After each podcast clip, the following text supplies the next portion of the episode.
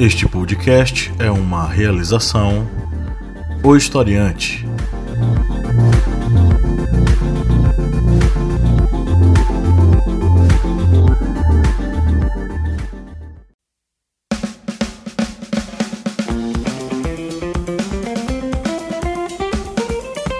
Arretadas. Vozes femininas sobre assuntos sociais.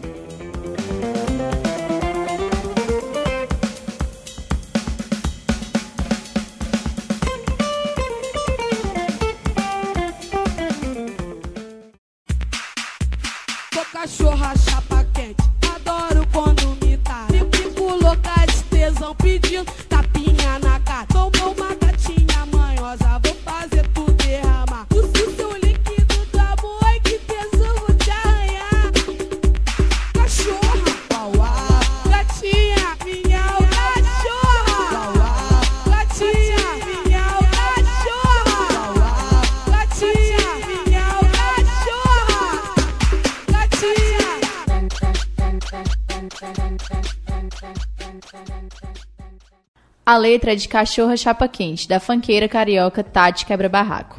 Ela, desde a injeção e as danadinhas, são algumas das representantes no funk, da demanda por liberdade sexual, que traz, junto ao direito ao sexo e ao prazer, as bandeiras de igualdade, exatamente como as feministas fizeram na década de 1970 quando cantam suas letras consideradas obscenas, estão reivindicando mais do que prazer na cama e denunciando as opressões às quais foram historicamente submetidas. De quebra, rompem com os padrões de beleza. Nenhuma delas é loura ou magra. E nem por isso deixam de exibir o corpo, dançar ou se apresentar como mulheres desejáveis sem nenhum respaldo teórico e, diga-se de passagem, já sem precisar da teoria, na medida em que a prática da igualdade entre os sexos tem se espalhado na sociedade de forma saudável e natural, as meninas do funk sabem na pele o que é preconceito. São pobres, negras e faveladas. O que não falta, portanto, é estigma. É, Esse artigo é de Carla, é, professora da UFRJ, e está disponível no site super interessante. O nome é O Funk é Feminista. Isso aí, galera. É muito bom, né, esse, essa introdução aí. E é sobre isso que a gente vai falar hoje, é a mulher e o funk. E especialmente, né, sobre o papel da mulher no funk e o ritmo do funk e, e suas vertentes, enfim. É, hoje eu tenho aqui comigo a minha companheira de sempre, Jaiane Rodrigues. E aí, gente, saudade de vocês. E hoje temos uma convidada especial, a cantora Amanda Mitz. Sim, olá, gente, tudo bem com vocês? Se apresenta aí pra gente, Amanda. Pode até cantar, não ligo não. E, bom, como a Lídia disse, uh, eu sou cantora, compositora e produtora musical. Uh, Amanda Mitz é o meu mais novo nome. já tem. A Lil me conheceu já de outras épocas, quando eu ainda era Amanda Maciel, né? e atualmente eu tenho um trabalho né, de música pop e produzo outros artistas também, artistas de pop. Sou daqui de São Paulo, né, de Santos, mas moro em São Paulo. E tô por aqui desbravando essas terras paulistanas e descobrindo novas vertentes e novas maneiras de me expressar através da música. Seja bem-vinda aí no nosso programa. Espero que você possa participar mais vezes com a gente. Espero Legal, que goste obrigada também, pelo né? convite. Muito bem-vinda. Glossário. É, o glossário de hoje eu vou falar sobre a palavra sororidade, que é muitas vezes né, é, incompreendida, até porque ela não se encontra no dicionário, pelo menos até 2017 ela não tinha sido atualizada. Ela surgiu nos anos 70 por uma escritora americana que deu no, o, o nome de Sisterhood. Né? E futuramente as francesas é, transformaram a palavra em sororité. É, a sororidade significa a, a, união e a aliança entre mulheres baseada na empatia e companheirismo, em busca de alcançar objetivos em comum. E é, eu tirei essa, essa. A minha fonte. Perdão. A minha fonte é significados.com.br. Amanda, às vezes eu gosto de falar aqui, explicar o significado de alguns termos feministas para talvez desmistificar, desmistificar algum, alguns conceitos e também aproximar o público do, do nosso vocabulário, enfim. Para não ficar boiando Sim. aí e depois também querer dar significado sem saber o que é. é. Bom, eu trouxe aqui uma matéria de 2017. Por que eu estou falando disso? Eu fui motivada essa semana pelo último programa do Greg News, que fala sobre a cultura K-pop. E aí ele vai destrinchando a, as culturas asiáticas e como o governo ele investe na música como uma forma de é, como eu posso falar de girar a economia né do país e o K-pop é um fenômeno né mundial e muito lucrativo para é, a Coreia e aí ele fez uma analogia ao que seria o B-pop né que seria a música brasileira que mais bomba lá fora e o funk está entre as músicas mais ouvidas, pelo menos na França é um, é um ritmo bem valorizado. E no Brasil ele é bem demonizado, né? É, essa matéria é de 29 de julho de 2017 e é, minha fonte é a BBC. Projeto de lei de criminalização do funk repete a história do samba, da capoeira e do rap. Bom, o Senado analisou a proposta da, da polêmica que quer transformar um dos ritmos, ritmos mais tocados no Brasil em crime de saúde pública. A questão é porque é, eles consideram, consideravam o funk é, apologia ao crime, a drogas e, enfim. É, a, criminaliza a, criminalização do funk é a forma pós-moderna de repressão penal da, cultu da cultura popular marginal nos morros cariocas, como antigamente consideravam todos os outros ritmos que eram considerados modernos demais, é, uma afronta aos bons costumes e ao conservadorismo, né? E aí, vocês, o que, é que vocês acham? Criminaliza ou não deixa o funk morrer? Hum. Não precisa não. nem de nem dessa pergunta. Olha, é, eu acho muito curioso, né? Porque o funk, assim como várias outras manifestações culturais e políticas é, que são que vêm da periferia e, e principalmente por pessoas negras sempre foram oprimidas durante toda a história, né? Porque por conta da nossa construção social, tudo que vem do negro é uma coisa ruim, né? E na nossa atual conjuntura, o governo ele quer silenciar tudo que uh, tudo que explora o pensamento do ser humano, tudo que explora uh, o nosso desenvolvimento, os debates, uh, o, a reflexão, o questionamento né? E o funk, no caso, traz em pauta assuntos da comunidade, assuntos da periferia. Né? Se fala de crime, se a música fala de crime, se a música fala de droga, é porque são assuntos que são do cotidiano dessas pessoas e são do nosso cotidiano também, né? E, e essa forma de opressão e de censura, né, que a gente está vivendo agora, não vai deixar de existir essas coisas, né? Não vai deixar, não vai é, é, apagar. Ah, não vamos falar sobre isso. Então isso quer dizer que vai, que, que o assunto ele vai morrer, né? E eu acho uma, uma forma super criativa é falar desses assuntos através da música, através da arte, né? É, a gente sabe que o funk ele ele chega ele chega não, ele é né, é, machista. Ele explora a mulher de uma forma. De uma forma, como eu posso dizer. Ela, ela está Submissa, com objeto Objetiviza. sexual. É, a- o funk em si. Objetifica a mulher, né? Objetifica, exatamente, isso que eu queria dizer. O funk em si, ele tem uma. Ele tem uma. Uma pegada autoritária, né? Ele, ele, digamos que é. Ele manda, né? As pessoas fazem. Desce, sobe, né? É, é bem imperativo. né? É, bem, bem imperativo. E, enfim, ele, ele faz, digamos assim, né? Ele oprime a mulher muito nas letras, enfim. Retrata o machismo na sua mais pura, digamos assim, na sua forma mais, como eu posso dizer, predadora ou... ou Crua mesmo, bem crua. é, é, no sentido mais animal do que homem, né? Civilizado, enfim. Mas é, essas questões é, tem que se levar em consideração de que realmente existe muito estupro, muito, muito abuso, é, muito. Nós vivemos uma sociedade machista, né? Muito, muita cultura do estupro.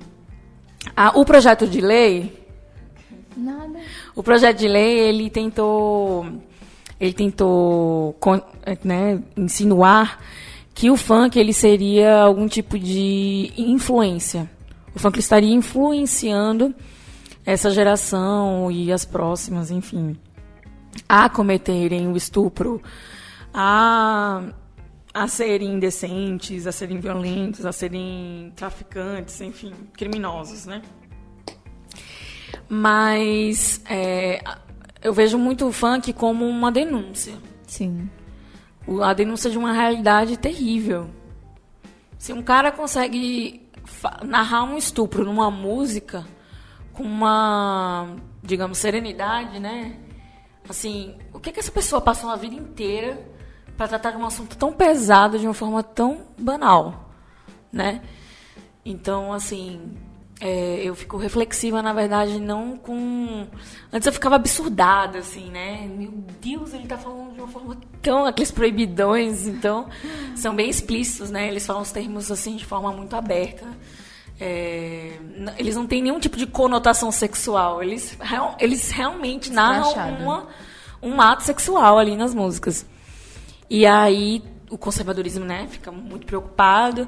Os polidos já já incentivam e já começam aí a, a fazer projetos de lei para poder proibir, coibir, enfim, é, extinguir o funk, mas não olha para uma realidade que é, é a mais grave de toda a situação do funk.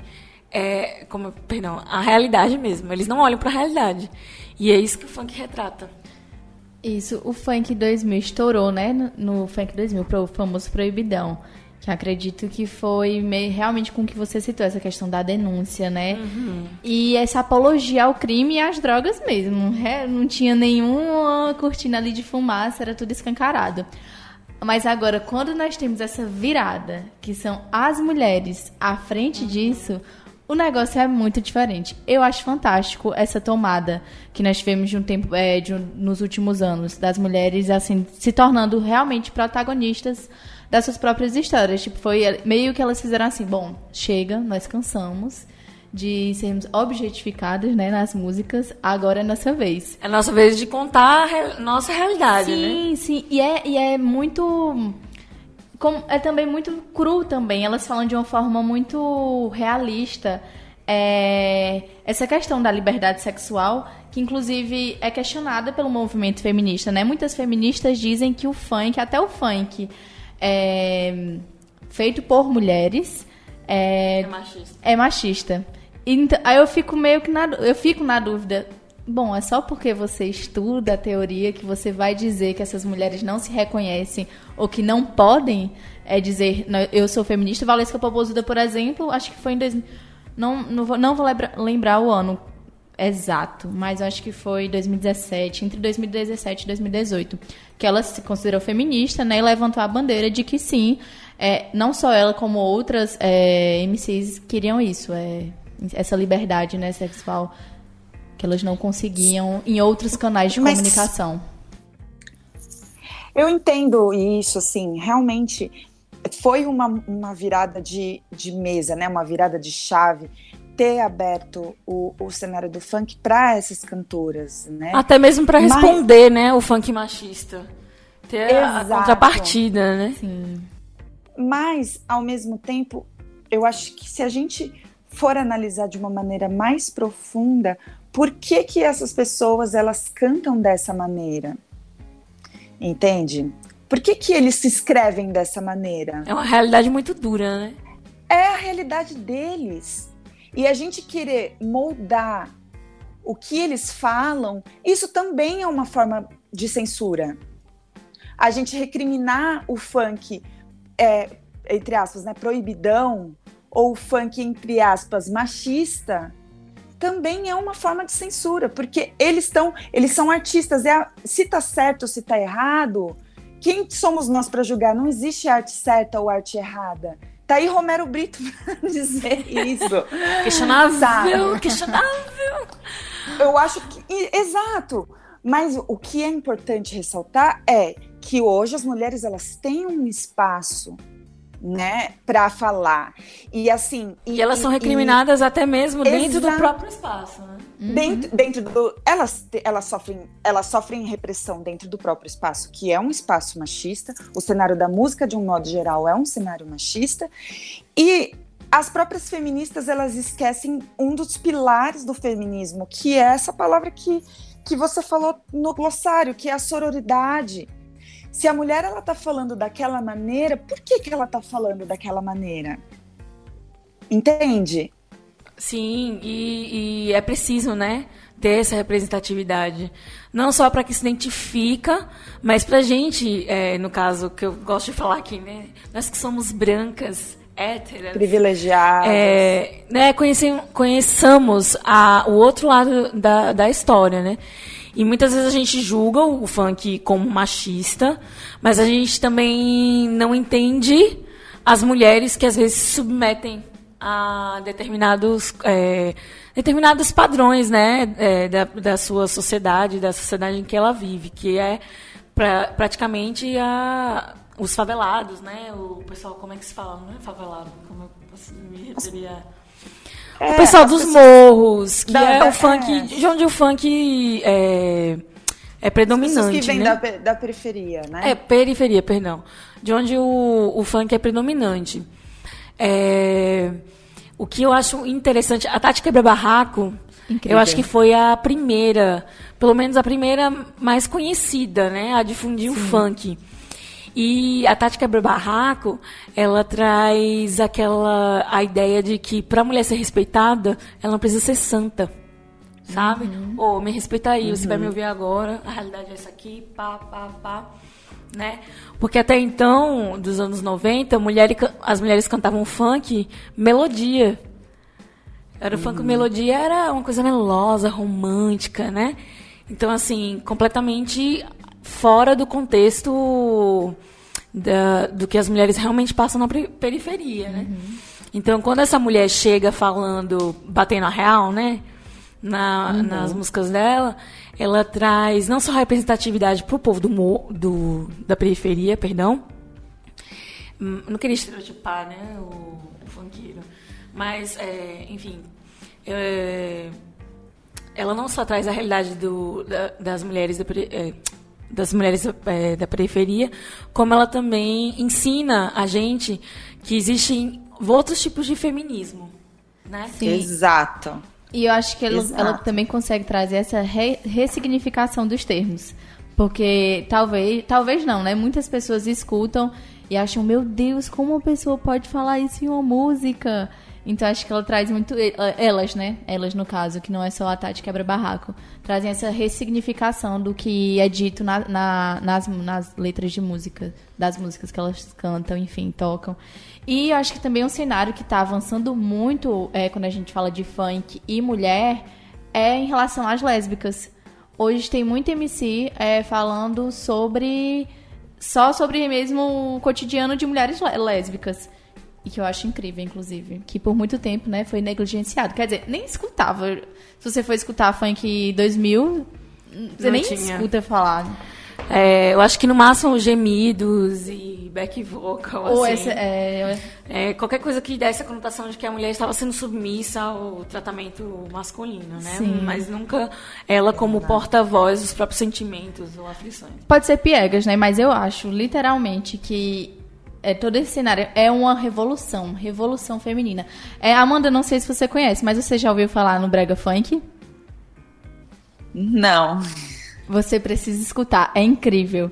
É, é bem recorrente aqui no Nordeste. Acho que, salvo engano, surgiu em Recife. Surgiu assim, estourou, né? E majoritariamente, é, o, na maioria, na- em sua maioria, o brega funk é cantado por homens, né?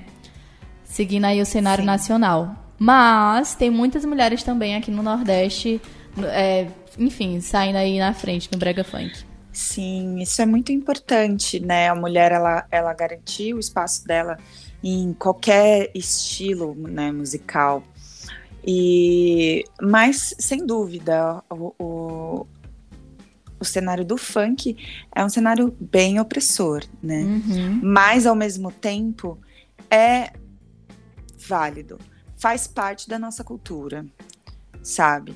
Não pode ser negligenciado e muito menos julgado, porque se funciona, entende? Para elas falar dessa maneira funciona, empodera elas e empodera outras mulheres que vivem as- a mesma realidade. Pode não empoderar a gente que não vive essa realidade, mas empodera aquelas mulheres, entende? Então já cumpre a função. E, e como vocês disseram, o feminismo ele tem várias vertentes, né? E a gente estereotipar é complicado, que a gente não sabe exatamente como que é, o que realmente é, é, é relevante para eles, o que realmente muda. Não sei se vocês viram, ahn, tem uma série nova no Netflix do, da Condizila chamada Sintonia. Sim, muito boa, muito Não boa. assisti não, mas eu vi e achei muito legal. Então, ali eles retratam a realidade do que é uma vida na periferia. Aqui em São Paulo não tem morro, né? Mas normalmente a, a periferia ela fica né, no- nos morros, assim. E, e aqui e retrata a vida dentro, dentro da comunidade em São Paulo, né?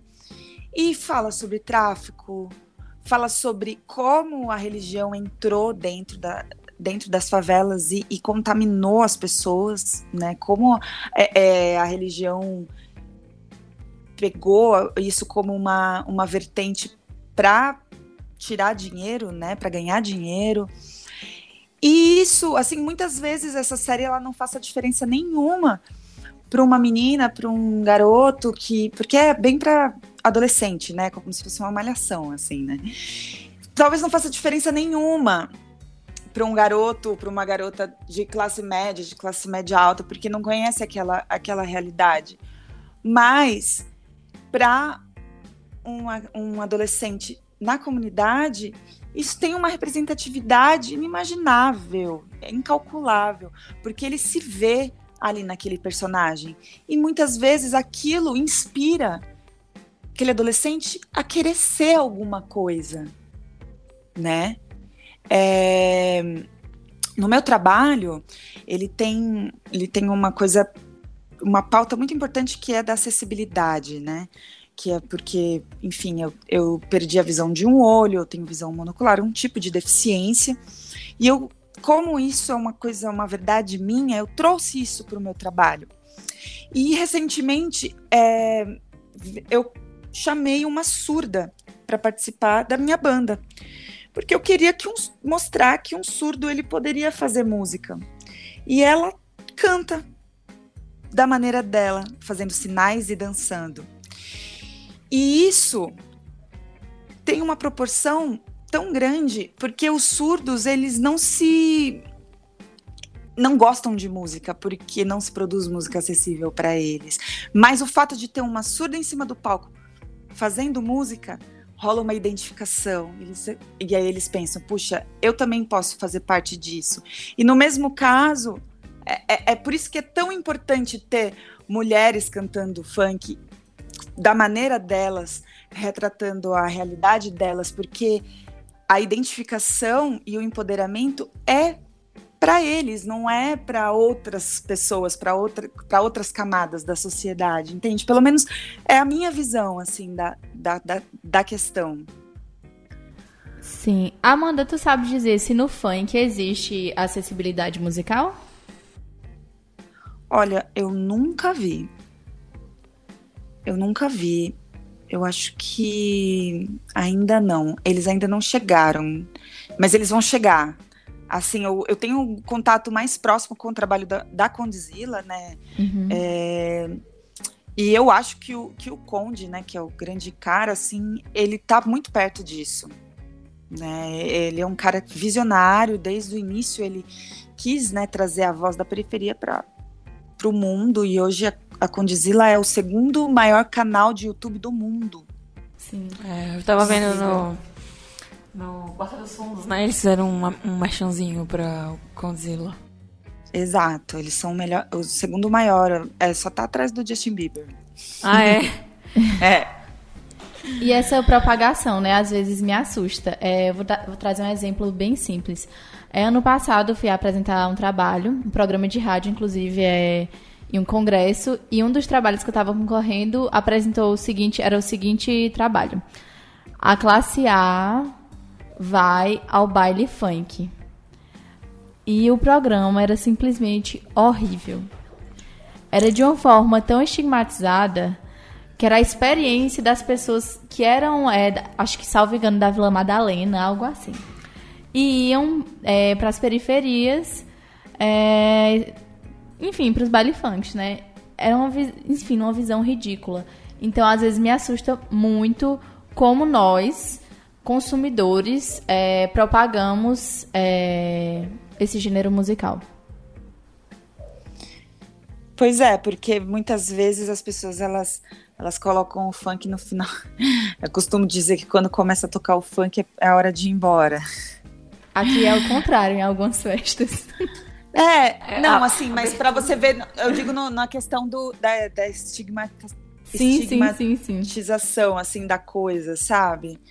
É, porque realmente é um, é um costume horroroso, né, que, a, que os brancos têm, né, uhum. de usar, abusar dessa do, do que do que a cultura negra tem e se, se apoderar né, do que eles acham que é que presta e o restante, sabe? E sempre se colocando de uma maneira superior, sabe? Sim, verdade. É uma coisa também, né, que muitas pessoas, embora gostem de alguns funks e dança e tudo mais, recriminam, né, a uhum o vocabulário do, do funk, né? Digamos assim. E muita mulher reclama que as funkeiras, elas, como se elas se rebaixassem ao, ao nível do, dos funkeiros, né? Os proibidões e tal. Essa forma, digamos assim, entre aspas, escrachada de, de fazer o funk. Mas eu acredito que no meio onde elas vivem, é, especialmente se elas querem ser ouvidas por homens, não tem outra forma de conversar. É, com, é a linguagem do funk. Ele é agressivo, ele é cru, como diz Jaiane, né? E ele é, ele é pesado de se ouvir, né? Ele é pesado de se ouvir. E quem, principalmente os homens, né? Que, que podem dar o lugar para as mulheres é, dar um lugar de fala para as mulheres. Reparação né? histórica, minha gente. É. Eles, eles para poder entender a mulher, o que ela quer passar, me respeita e tudo mais, é cantar de igual para igual. Uhum. Né? Lado a lado. E é engraçado que esse pesado é muito pesado pra, pra gente. gente né? Porque para eles que convivem com essa realidade, é natural. Uhum. Então, é, a gente tem que também pensar nesse pesado que para nós que não convivemos, né, com aquela realidade. Sim, sim. Mas é porque eu, eu, eu vi na internet, assim, o pessoal é, que curte o funk, mas ah, acho que tá muito pesado mulher cantar assim, como se mulher sim, sim, ainda tivesse que responder aquele padrão conservador de ela tem que ser mais recatada. Ela aproveitou o espaço Mas ela tá escrachando que nem o cara, Tem que né? ter algum filtro nisso. Que- É, como se a mulher ainda tivesse que ser podada, mesmo Aham. tendo ganhado o microfone, né? Sim. Enfim. É, Esse foi ontem. Ontem no WhatsApp, no grupo do meu estágio, eu não vou ser processada por isso, que eu não vou dizer quem é a pessoa, né? Eu recebi a seguinte mensagem. Professora salva uma geração inteira das garras da Anitta, MC Todinho e Quebra Barraco. Aí era um vídeo de um grupo de estudantes, acho que deveriam ser pré-adolescentes, adolescentes, cantando Red Hot. Aí pra gente ver, né, como é estigmatizado. Se o funk já é totalmente marginalizado, quem dirá é, as mulheres? É verdade. É, é, fica uma, uma questão assim que eu acho interessante de refletir. Eu acho que é complicado para falar, sendo que a gente não está exatamente imerso nesse universo, a gente Sim. não faz parte, né? A gente está aqui só deliberando sobre o assunto, mas assim, naquele cenário, a mulher ela só é ouvida se ela usa a hipersexualização, né, das coisas. Se ela usa, se ela fala palavras assim que hipersexualizam ela, se ela usa o corpo. Vocês já pararam para refletir sobre isso? Já, já. Eu vi, inclusive hoje, uma fala da Frente Nacional de Mulheres no Funk, a diretora desse movimento, dizendo isso, que algum, alguns grupos tinham essa ideia, que, tem, quer dizer, tentavam hipersexualizar elas, mas que esse nunca foi o objetivo, enfim, da- das mulheres que cantam funk. Fiquei É. pensativa. Assim, é, sobre a sexualização da mulher, Sim. né? Como- mas como ela se porta em relação a isso? Como se Não, ela quisesse. Para ser ouvida, para ser ouvida, você vê que o discurso muitas vezes, né, da, da Valesca Popozuda é falando sobre isso, Ah, sim, ela. entende? É, eu acho que ela deu até uma, uma mudada na, na, na língua dela, né? Na- no vocabulário dela. Acho que mais para 2007, 2008, era bem explícito aquela, aquele ato sexual, de, aquela narrativa bem mais, bem mais sensualizada, né? Eu acho que ela se libertou um pouco mais com o passar do tempo. A, partir do momento que ela foi conquistando o espaço dela, eu acho que ela mudou um pouco as letras dela, sabe? E eu acho que é, é evolução, né? A partir do momento que você começa a ser é, ouvida, né? Perdão. É, fica mais fácil de, de, de- Não tô, não tô passando a mão pela cabeça, tá? Mas às vezes é a porta de entrada que ela encontrou. E aí. é, agora ela pode ser, sei lá, ela mesma, digamos assim. Não, ou- mas eu acho que algumas curtem mesmo militante. cantar de- nesse sentido mais escrachado, né? Digamos, entre aspas, Ah, escrachado. escrachado, porque tem de sensualizado. É sensualizado, pronto. MC Carol, né? As músicas dela são bastante escrachadas. Uhum. E ela não precisa sensualizar de nenhuma Não, meu forma. namorado é otário, ele lava minhas calcinhas. Cara, isso é maravilhoso. tipo assim, é, quem é submisso a mim é meu namorado. Eu não sou Aham. submissa a ele. E eu acho, eu acho legal essa perspectiva, né? De, de que ela, às vezes nem é. Mas assim, no- do, do fato dela cantar, usar o espaço dela para dizer que o homem pode ser aquilo que ele disse que a mulher deve ser Aham. né? Que o que é esperado é que ela lave as calcinhas do namorado, mas o namorado dela é otário, né? Ele que lava as calcinhas dela. Eu acho maravilhoso isso. É, eu acho que o espaço da mulher é, no funk é muito importante, não só como eu falei lá no início que o funk ele é uma denúncia, né? Sim. De uma realidade, mesmo que inconscientemente está ali se retratando uma realidade pesada, dura e até que assim para nosso para nós brancos héteros né de, de classe média enfim e alta também é, é um certo é, como é violento né? É pesado de ouvir e tudo mais. Para quem vive aquela realidade é apenas realidade né E aí eu acho que o papel da mulher no funk ela é muito importante, não só para denunciar sobre a realidade dela, mas para se fazer ser, é, conhecer é, a realidade dela, né? Tipo, como eu vou expressar é, melhor. A mulher, é, a fanqueira no caso, ela está ali contando sobre a realidade dela e está sendo ouvida na realidade dela. Mas a partir do momento que o funk ele quebra classes sociais como apenas um ritmo, como muitos outros ritmos, né, que tem por aí, é, a gente a gente é, acaba conhecendo é, outra mulher, outra perspectiva de ser mulher.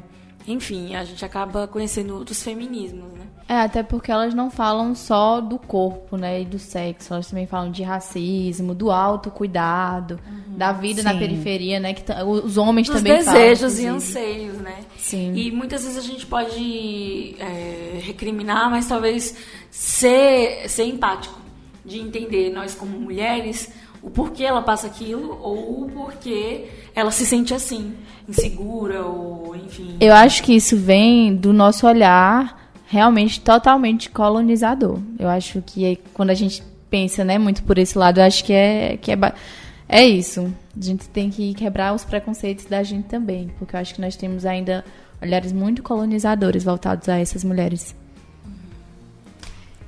Sim. E, aí, alguma coisa quer falar, Amanda? Eu acho que eu só antes de Amanda, por favor, Amanda, é super rápido. Que a gente Imagina. deve abrir espaço, né, Lil, pra alguma fanqueira aí, vai que alguma fanqueira está nos escutando. Oh, seria legal. Amanda conhece alguma está fanqueira super aí? aberto. Pois é, eu até pensei aqui, mas eu não conheço nenhuma fanqueira. Eu conheço fanqueiro, mas fanqueira não. Mas eu posso, eu posso me comprometer a, a pesquisar, fazer uma pesquisa sobre isso. Porque eu mas acho aí uma fanqueira vai conversar com a gente, cara. Uma fanqueira seria o ideal, assim, pra, pra ter né, uma visão real da coisa. Pois né? é, Falar porque com... a gente é, especula, né? É, tá aqui só é. como intermediários. E o, do Exato. que representa pra gente. Pois é, mas é... vocês viram um, documentário chamado Privilege? Hi, I'm Chelsea. Ah, eu comecei a ver. Não. Ela é maravilhosa. Eu acho ela muito engraçada. E eu comecei a ver justamente pelo motivo que ela resolveu gravar esse esse documentário, mas eu não vi, não consegui ver tudo. É, é ela trata assim, ela dá um, a visibilidade dela como comediante, como branca, para os negros, é, para os negros falarem. Porque eu acho que nós, é um, e foi isso assim que eu mais absorvi. Nós como brancas, assim, quando trata-se de um assunto como esse, a gente deve dar a nossa, a nossa visibilidade, o nosso privilégio para essas pessoas falarem, sabe? Eu acho que é, muitas vezes a gente fica especulando, pensando como que é, como que poderia ser, e, e muitas vezes a gente não esquece que a gente precisa ouvir essas pessoas, porque só assim a gente vai conseguir, né? Muitas vezes no meu trabalho eu fiz isso. É, porque eu, no caso, no meu caso, né, que tenho o meu trabalho com, com acessibilidade, eu, mesmo sendo uma pessoa com deficiência, eu não sofro preconceito por isso, porque as pessoas elas não veem que eu não enxergo de um olho, elas não sabem é, ela só vem uma pessoa que usa um óculos que tem uma graduação bem alta, assim, né? E aí, durante um tempo, eu fiquei, assim, tentando é, especular como seria fazer um show com acessibilidade. Só que depois de um tempo eu me dei conta que eu não tinha falado com um cego completamente. E eu tava tendo ideias assim, sabe? tipo, mirabolantes e, e muitas vezes é, naquilo não fazia o menor sentido, sabe? Mas enfim, eu acho que eu tô me saindo um pouco do assunto. Mas, assim, eu acho que ia ser muito interessante se um dia a gente reunisse e trouxesse mulheres mesmo da periferia, fanqueiras e mulheres de movimentos negros para falar sobre isso. Porque a gente também a gente... pode trazer mulheres que precisam de assistência, né? No caso das, das suas companheiras que de com como é que fala? Você falou aí de acessibilidade. Pessoas com deficiência. Pessoas com Sim. deficiência, isso. A gente podia fazer um programa também, né? uhum. né? Porque são mulheres, né? E também devem passar pelos seus próprios é, preconceitos, né? Na sua realidade ali, como deficiente. Sim, sim, com certeza. Imagina como deve ser difícil você ser uma mulher surda numa sociedade como a nossa, sabe? É, ou cega, né? Nossa, tem milhares de assuntos que envolvem, né, a mulher e, e a mulher com deficiência, né? Como ela, é, ela é explorada, enfim. Mas vou adorar falar sobre esse assunto com vocês também. Muito convidado. Mas então, a gente vamos fazer as considerações finais aqui sobre, né, esse tema. Eu já acho que já, eu já falei bastante. Também. E é isso, eu acho que nós não temos o, como o Jair fala, o local de fala, né? O lugar de fala como fanqueiras ou como mulheres que vivem na periferia. E eu acho que o funk é importante também para nós, é conhecermos essa realidade e, e sermos mais empáticas, é, sermos mais compreensivas, né, com as mulheres ao nosso redor e não recriminar a forma como ela vive ou como ela se expressa no meio em que ela vive. É. Sim, com certeza. Praticar sororidade, né? Muito bom. Foi sem querer. Justamente, eu acho que é isso, né? Não basta só a gente reconhecer o nosso privilégio, os nossos privilégios, mas também tentar quebrar é, esses preconceitos através, enfim, por exemplo, a gente é produzindo esse episódio, é uma forma já de dar visibilidade a algo que é totalmente marginalizado. É, enfim, é um passinho de formiga, né? É, Sim, vocês... mas já é um movimento. Vocês acharam alguma né? coisa por aí, pela internet, que sobre o assunto que vocês gostariam de falar aqui? A gente tem o quadro Eu Vi no Twitter. Eu vi no Twitter. Eu achei muito. Teve uma, um vídeo que não foi no Twitter que eu vi, foi no Instagram, você pode falar achei... arroba? Uh, foi no, no, no, Instagram da, da Conzilla ah, mesmo. Então, passou assim na minha timeline um, uns dias atrás. Era uma menina. É, eles têm um quadro chamado Pega a Visão. E aí era uma menina que ela é uma digital influencer chamada Fran Ferreira. O, o, o Instagram dela também é assim, é, é Fran, né, com dois As. Fran Ferreira. E ela falava de um, da maneira que eles falam ali entre eles, assim, a linguagem total periférica, com um sotaque paulistano fortíssimo. E assim, o Pega Visão era uma percepção de uma experiência de vida dela e tal. E ela estava falando ali como era importante estudar. Mas a maneira que ela falava era era, era, era meio engraçado e ao mesmo tempo muito interessante.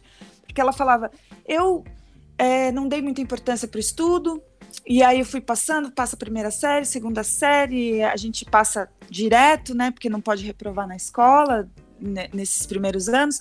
Só sei que eu cheguei na oitava série e eu tinha que estudar, só que como que eu ia estudar se eu não tinha estudado nos anos anteriores? E aí eu comecei a, a repetir, repetir, repetir, e aí eu desisti da escola. E aí eu falei, beleza, então eu vou sair da escola, eu vou trampar. E eu vou trampar aonde? Eu queria trampar numa loja de surf. É, e eu cheguei lá, a primeira pergunta que a, que a mulher me fez na entrevista foi: Você tem segundo grau? e ela falando, ela falou: Eu não tenho segundo grau, e eu acabei indo trabalhar na feira. E depois que deu certo essa coisa de internet, mas eu achei que aquilo tão legítimo, assim, sabe? e que com certeza deve ter impactado a vida de muitos, muitos adolescentes. Ela tem milhares de seguidores no Instagram, assim, foi muito ver, verdade, assim, foi a Ela é verdade funkeira? dela, assim, sabe?